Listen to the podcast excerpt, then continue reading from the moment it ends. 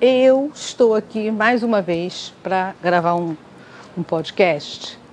Eu, inclusive, gravei um que é mais ou menos um assunto até parecido, gente.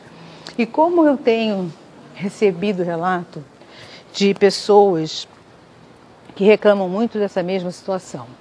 Vejam só, é a história de um pai que eh, enfiou uma besteira na cabeça do filho, do filho e ele passou uma vida com aquela besteira na cabeça e foi se destruindo, destruindo, até que ele chegou ao ponto de virar um alcoólatra e hoje ele está internado numa clínica de recuperação.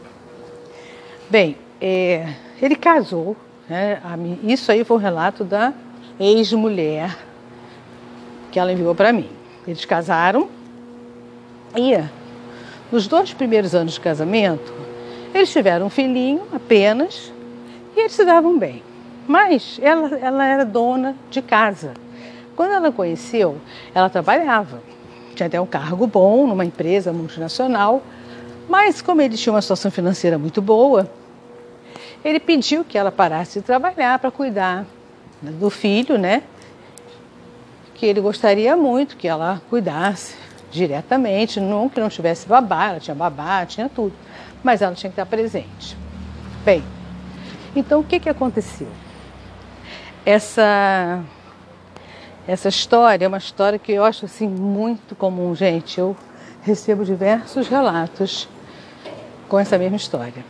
Então ela foi levando o casamento, estava indo bem, e ela cuidando bem da casa, cuidando bem do filho, cuidava bem das funcionárias, né? Tudo, tudo andando nos conformes. Não tinha um dia que ele não chegasse em casa que não tivesse a janta de preferência dele, que não tivesse a casa arrumada, limpa, o filho, ela, todo mundo arrumado. Sempre que ela esperava o marido chegar do trabalho, ela estava sempre tudo perfeito, né? Perfeição total, né? E às vezes eles saíam para jantar, ela ficava já pronta para não dar aquela porrinhação dele chegar do trabalho, esperar ela se arrumar. A mulher era uma perfeição. Se é que existe, bom, pelo menos é o que ela diz no relato dela, eu não a conheço, né? Acho que como todo mundo se, se acha perfeito, né? O outro é que tem defeito, ok, vamos contar o relato, já que ela mandou. Bem, então o que aconteceu?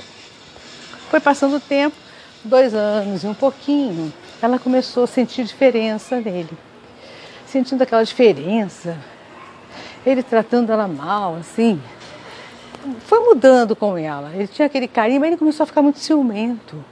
Muito ciumento, muito possessivo. E aí ele cheirava a roupa dela. Se ela fosse a algum lugar com as crianças, e quando ela chegava em casa, ela sentia que ele estava cheirando ela, para ver se ela tinha algum cheiro diferente. Aí ele começou a mexer na bolsa, mexer na agenda, Nessa época, ela diz que não existia telefone celular, isso já foi há bastante tempo atrás. Mas era assim. E ele sempre questionando: onde é que você foi, o que, que você foi fazer, onde você estava, e aquela coisa toda. E ela só perguntava para ele: o que está acontecendo? Eu não estou entendendo você. O que está acontecendo? O que está acontecendo?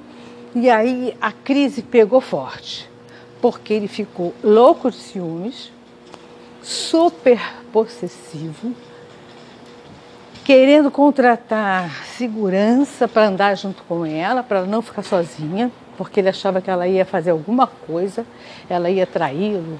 E ela desesperada, sem entender nada. Poxa, não é possível. Eu sou dedicada, eu vivo para ele, para o nosso filho, para casa, e ele me tratando desse jeito. E ela nesse desespero todo, sem saber o que estava passando, né? Bem, e o tempo foi, foi, foi, mas ela com um filho pequenininho, não podia fazer nada, já não estava mais trabalhando há muito tempo, fora do mercado de trabalho. E ela começou a se desesperar, que ela começou a sentir que ela queria separar dele, mas ia ser difícil, porque como é que ela ia separar dele? Ele era um cara turrão. E ele dizia para ela que se ela se separasse, quem ia ficar com o filho ia ser ele, porque ela era uma morta, não tinha onde cair dura. Né? Era uma ferrada, e eu não tinha dinheiro, como é que ela ia sustentar o filho para ela? E começou a ameaçar. Ameaçar que ele não ia dar nada para ela, que ela ia ficar na merda e que ela ia que ele ia ficar com o filho, que ela ia sair de, da casa, ele ia botar ela para fora. Ficou louco. cara pirou geral, enlouqueceu do nada e ela, sem saber o que estava acontecendo, apavorada, tentava conversar com ele, mas ele começou a beber, já chegava do trabalho de cara cheia, continuava enchendo a cara quando chegava em casa. Qualquer bebida que tivesse, ele entubava a garrafa inteira e o caos foi se instalando. E ela vendo aquele criança, aquele filho pequenininho, já com dois, três anos, e ela não conseguia, meu Deus, fazer nada, já estava três para quatro, aliás, e ela não, não ia conseguir educar o filho sozinha, sem dinheiro nenhum, sem trabalho. Aquela agonia toda. Bem, então, o que, que aconteceu? O tempo passou e ela aguentando aquele homem insuportável, ela já não suportava mais olhar para a cara dele, tudo virando de cabeça para baixo. No final das contas, ela não tinha mais prazer de arrumar a casa, ela não tinha mais prazer nem de se arrumar. E era uma mulher linda, vaidosa.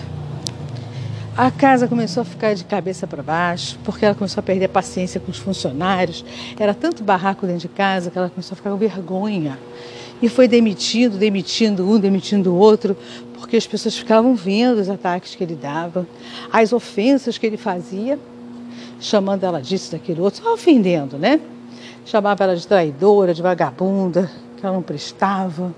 Até então ela não tinha feito absolutamente nada, nada, para dar margem para ele fazer aquilo. Bom, mas como as coisas, né? Acontecem às vezes de uma hora para outra, da forma que ele tratou, foi de uma hora para outra. Mas o que, que aconteceu? O pai dele teve um problema de saúde e faleceu.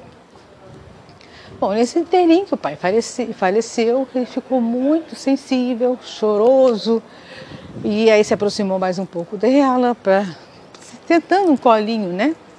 E ela deu o colinho, afinal de contas, né? Ainda estavam os dois é, casados. Então ela deu colinho, ele se aproximou dela e tal. Bom, ela aproveitou aquela semana a sensibilidade dele e perguntou para ele: é, O que está acontecendo com você? Por que você, de um tempo para cá, começou a ter essas ondas de ciúmes? O que está passando com a sua cabeça? Aí ele falou para ela: É, é porque você sabe que quando eu conheci você, eu estava com uma pessoa só que eu me apaixonei por você porque eu não gostava mais daquela pessoa que eu estava. E você lembra disso? Ela falou: lembro. Mas você, quando você falou comigo, você falou que já não estava mais com ninguém. Não, eu estava sim, com essa pessoa. E aí eu larguei para ficar com você. Quando meu pai soube que eu larguei essa pessoa para ficar com você e ele gostava muito dela, ela já frequentava minha casa há alguns anos, minha mãe gostava, a família toda, porque ela era uma pessoa muito bacana. Meu pai, quando conheceu você, falou que eu fiz a maior M da minha vida e que um dia eu iria me arrepender muito. Ele achou que você tinha cara de mulher à toa e falou para mim: Você é burro, meu filho. Você trocou uma santa por uma P. Aí ele ficou, por que meu pai está falando isso? Eu sou vivido, eu sou maduro e eu já percebi que essa mulher que você está apaixonada, apaixonado, não vale nada. O que que o pai dele queria com isso? Que ele realmente largasse, né, essa mulher para continuar com aquela que ele gostava. A mãe gostava, a família já estava acostumada sendo que elas tinham um perfil realmente diferente. Foi o que ela me contou, Marta. Nós tínhamos um perfil diferente, mas a gente não pode julgar nem avaliar as pessoas pelo, pelo vestuário, pelo corte de cabelo, pela maquiagem, né? Ela era uma pessoa muito simplória. Ela sempre muito simples, não se maquiava, aquele cabelinho sempre amarradinho, pezinho, aí depois cortou, curtinha, aquela coisa toda. Ela tinha realmente uma aparência. Então o pai, quando viu o estilo, o meu estilo, eu já era uma mulher muito vaidosa, Eu tinha um lindo corte de cabelo, tinha um corpo bonito. Eu usava umas roupas arrojadas, né? umas roupas mais exuberantes. Então eu era um perfil oposto daquela criatura que ele supostamente julga, a julgava santa. E eu não. Porque santa é aquela que faz cara de santa, que bota aquela roupinha singela, que tem atitudes e comportamentos singelos, é toda comportadinha, né? Para os olhos das pessoas, santa é isso. E que a gente sabe que, na verdade, tem muitas que são assim e que de santa elas não têm nada. Mas são pessoas que estão aí para impressionar as outras, né? Elas não estão para serem o que elas são de fato. Elas gostam sempre de ter atitudes para impressionar as pessoas. Nunca se assumem, nunca elas fazem e usam o que elas gostam, o que elas querem. Estão sempre no julgamento alheio. Bem, e aí ela ficou, ela falou, não acredito que você está me falando isso. Aí ele falou, agora que ele faleceu, eu posso contar isso para você. E aí, desde que nós ficamos juntos, que ele conheceu você, que ele falou isso para mim, eu comecei a botar um monte de coisa na minha cabeça. Todo dia eu ficava com isso na minha cabeça e eu ficava preocupado, achando que realmente talvez meu pai tivesse razão. Isso só foi crescendo dentro de mim crescendo de uma tal forma que aí eu pirei. Pirei a ponto de fazer com você o que eu estou fazendo. Eu estou te perseguindo, eu não aguento mais, eu acho que você vai realmente me trair, você é uma mulher muito linda, você é uma mulher muito desejada. Qual homem não gostaria de ter uma mulher como você? E eu estou muito inseguro.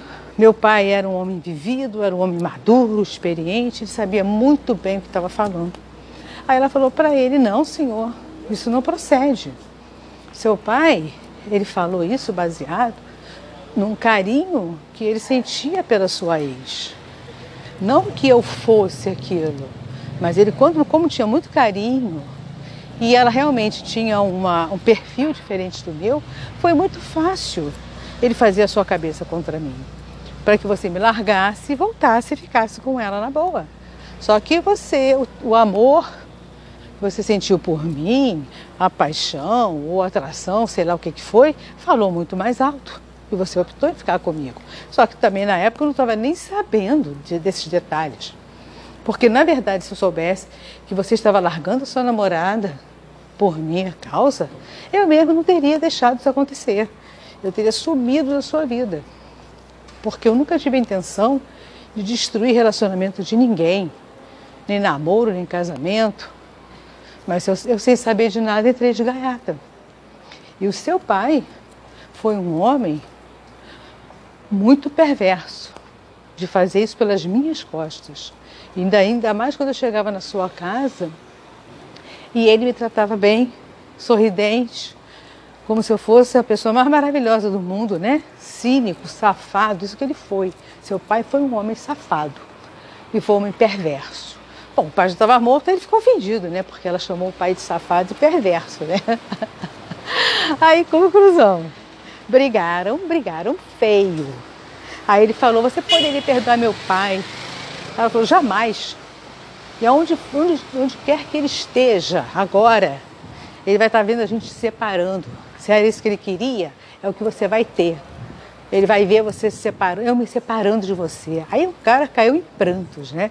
Se ajoelhou nos pés dela, chorou que não, que não queria perdê-la.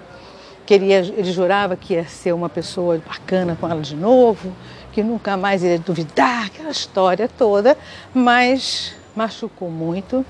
Ela ficou muito ofendida e realmente ela saiu e levou o filho, porque daí porque ela falou para ele: a culpa é sua, não é minha.